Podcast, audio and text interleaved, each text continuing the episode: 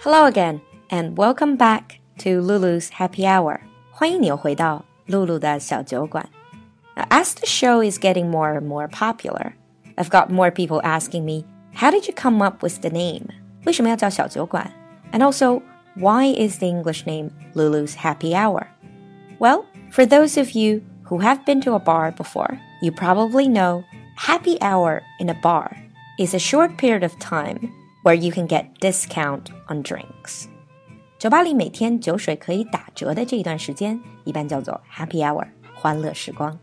That was the origin of the name. Till now, I have made over 100 episodes, yet I haven't really mentioned drinking that much. As we are approaching the Chinese New Year, a lot of you are getting ready to go back to your hometown for the holiday. You have been having some end of the year drinking with your colleagues, with your friends.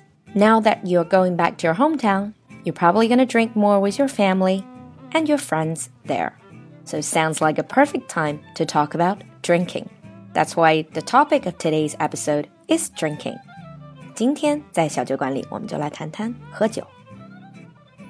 Previously, I made a very short episode on some of the basic words relating to drinking, but today it's going to be a much longer, much bigger episode where we are going to cover different types of alcohol.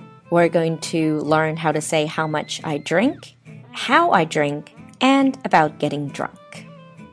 So start with the alcohol. Even though alcohol is the word, but in English, people very, very rarely would say drink alcohol. In slang, 在俚语里面呢, a lot of people would use the word booze. Booze. B O O Z E. Booze. For instance, we can say, Do we have enough booze for the party? Starting from the hard stuff, the really, really alcoholic drink, 从烈酒开始. In American English, people call it liquor or hard liquor. British English, people would say spirit. But most of the times, you don't even hear this. You would just hear the actual alcohol. For example, whiskey, vodka, rum, and tequila. Whiskey, vodka, rum, and tequila. You can probably tell from the sound of these words. 这是威士忌、伏特加、朗姆和龙舌兰. And for those of you who don't really like hard liquor or spirit, you can drink wine. Now be very careful when you say wine. Wine 并不等于中文里的酒. Usually in English, when you say wine, you're talking about wine that's made from grapes. So we have red, white, and rosé. 有红葡萄酒、白葡萄酒，还有桃红, very popular among women. After that, you have sparkling wine, 起泡酒. Sometimes people would say champagne, but champagne is one very special type of sparkling wine, only made in the Champagne area in France. 只有法国香槟区出产的气泡酒才可以叫香槟. In spoken English, people say bubbly, drinking bubbly because sparkling wine has bubbles. So drinking bubbly. When you get together with friends, a lot of people, especially men, would drink beer, and many of them prefer draft beer, 扎啤或者生啤. And ladies would probably prefer cocktails. Cocktails essentially is a mixed drink, so it's sweeter, it's easier to drink, but it does contain a lot of alcohol. The very popular cocktails include mojito or Long Island iced tea. It's called iced tea, but it has very strong alcohol in it.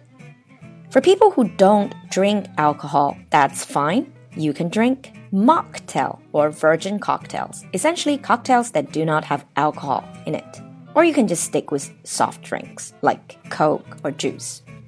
So, how do we talk about how much I drink? In Chinese, we have a lot of words for this. In English, there are a lot of expressions as well. For people who drink every day, you can say, he is a heavy drinker, 酒鬼, heavy drinker.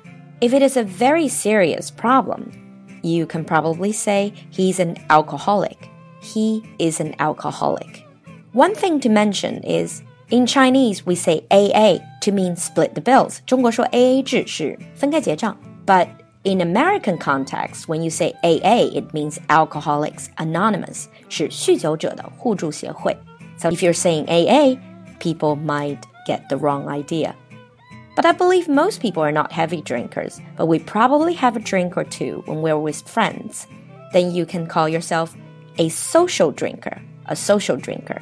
You drink at social gatherings. In other words, you drink when you're with people. You don't really drink alone. Of course, you can also say, I'm not a big drinker. I'm not a big drinker, so I don't drink very much. Or sometimes people jokingly say, I am a lightweight. A lightweight. Lightweight is originally a boxing term. 其实 lightweight 这个词本来是拳击里面的轻量级。I am a lightweight. When you're talking about alcohol, it means I cannot drink that much. 一杯就醉的这种，基本上你可以叫自己 lightweight，酒量很差。说到这里，可能就有人说，But I can't drink. I can drink a lot. Well, then you can say, I can hold my liquor.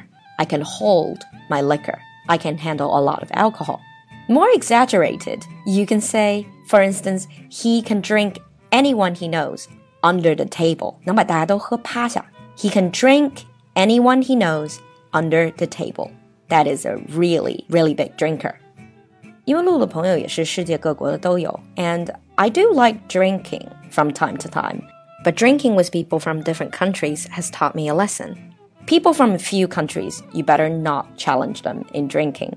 For instance, based on my experience, people from Ireland, people from Germany, people from Eastern Europe, they really can hold their liquor. To get into more details about drinking itself, how do we drink? Do you drink slowly, quickly? So here are some expressions. If you drink very slowly, you can sip your wine. Sip your wine. 一小口一小口的品 sip. Or you can chug your beer. Chug your beer.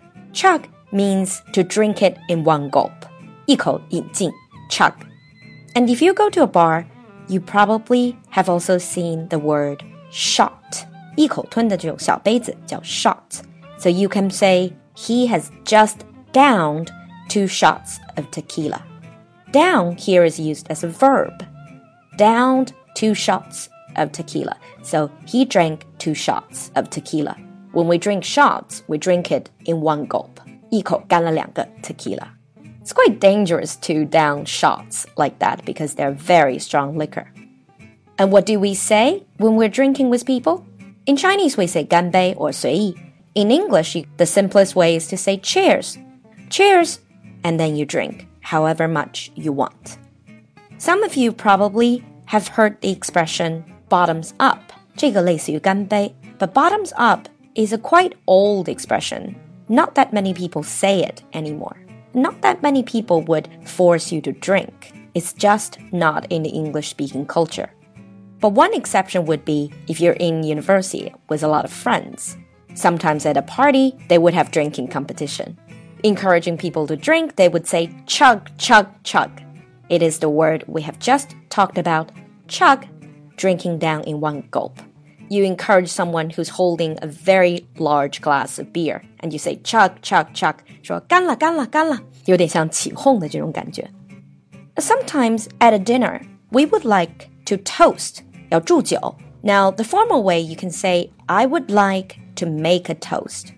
I would like to make a toast. At a wedding, for instance, you can say, I would like to make a toast to the new couple. May your love story end in happily ever after. I would like to make a toast. It's quite formal. Sometimes we just say, to friendship. 为了友谊，走一个. To friendship, to health, to success, to whatever you want. At last, we're moving on to the bad side of drinking. In addition to a lot of health risks, drinking can also have other side effects. Now, you might be having a lot of fun when you are drinking, but you will have to face the consequences of getting drunk. When you first start to drink, you will start to feel tipsy or buzzed. To me, this is the best state. 微醺的状态. I'm tipsy or buzzed. And if you drink too much, you get wasted or plastered. Wasted or plastered, you're completely out. The worst thing than getting drunk is getting a hangover. A hangover is the terrible feeling you get the following day after a night of drinking. 第二天的宿醉叫做 hangover. You can say, I have a hangover or I am hungover. How to cope with hangover? everyone has their own solutions. And this is usually called a hangover cure. 解酒良方. I don't really drink to that extent anymore, but when I do get a slight hangover, what I do is I drink a lot of water and I eat something spicy and greasy. Yeah, I know. It's really strange, but that kind of food actually helps settle my stomach and helps me feel better. In the end, a few responsible tips. And we talk about drink and drive or drunk driving, 酒驾或者醉驾.